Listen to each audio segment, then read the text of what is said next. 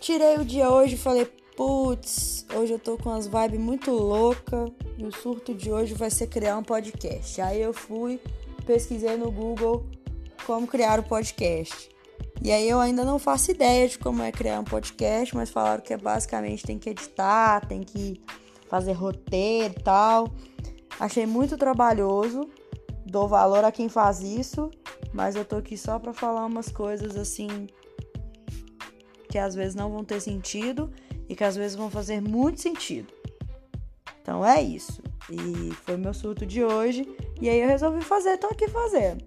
Não tem nome podcast, não tem tema, tem um tema livre na real.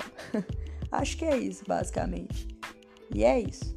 Talvez não seja também, mas pode ser que seja. Beijo.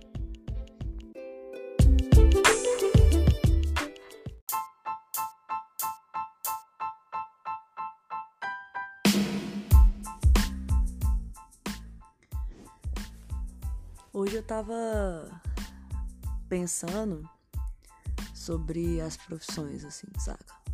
Tipo, tem uns amigos arquitetos e tal, tem amigo, amigo advogado. Aí todas as vezes que eu falo pra amigo arquiteto assim, ah, tem como você projetar uma casa pra mim? Ela sempre vem com a história assim, ah, se me pagar eu projeto. Aí você fica pedindo pro amigo advogado, perguntando se pode processar todo mundo. Ele até processa, mas aí você tem que pagar ele.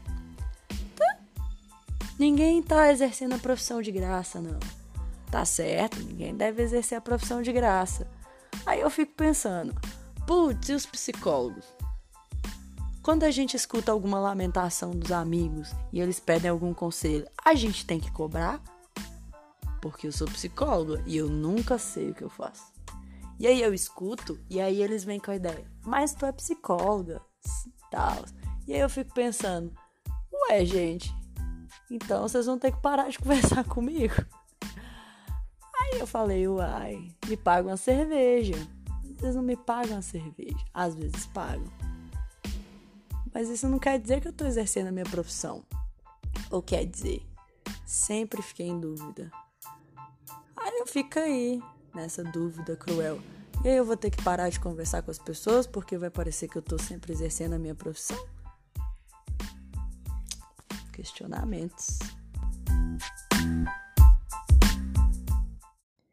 Então, nessa quarentena eu aprendi a tocar pandeiro, tá ligado? E aí me pergunta, ah, por que você aprendeu a tocar pandeiro? Porque eu achei que era fácil tocar pandeiro. E aí eu descobri que tocar pandeiro é muito difícil, que eu não tenho coordenação motora. Aí eu tentei tocar piano. Mas eu também não consegui não, tá ligado? Tipo, coordenação motora zero para piano. Aí eu voltei pro pandeiro. Falei, putz, vou ficar boa zona numa música só. E aí eu vou botar o pandeiro no hype. Todo lugar que eu for depois da quarentena, eu vou levar meu pandeiro. Igual esse povo que fica levando violão e toca Legião Urbana em qualquer lugar. Vou levar meu pandeiro e vou tocar a única música que eu sei. Musa, falei musa, mas tudo bem. A única música que eu sei, que é temporal do Arte Popular. Tá, tá vendo aquele falso amor? Claramente eu não sei cantar, mas tudo bem. E aí eu tô ensaiando tem muito tempo essa música e ela tá, tipo, razoável, sabe? Dá pra tocar.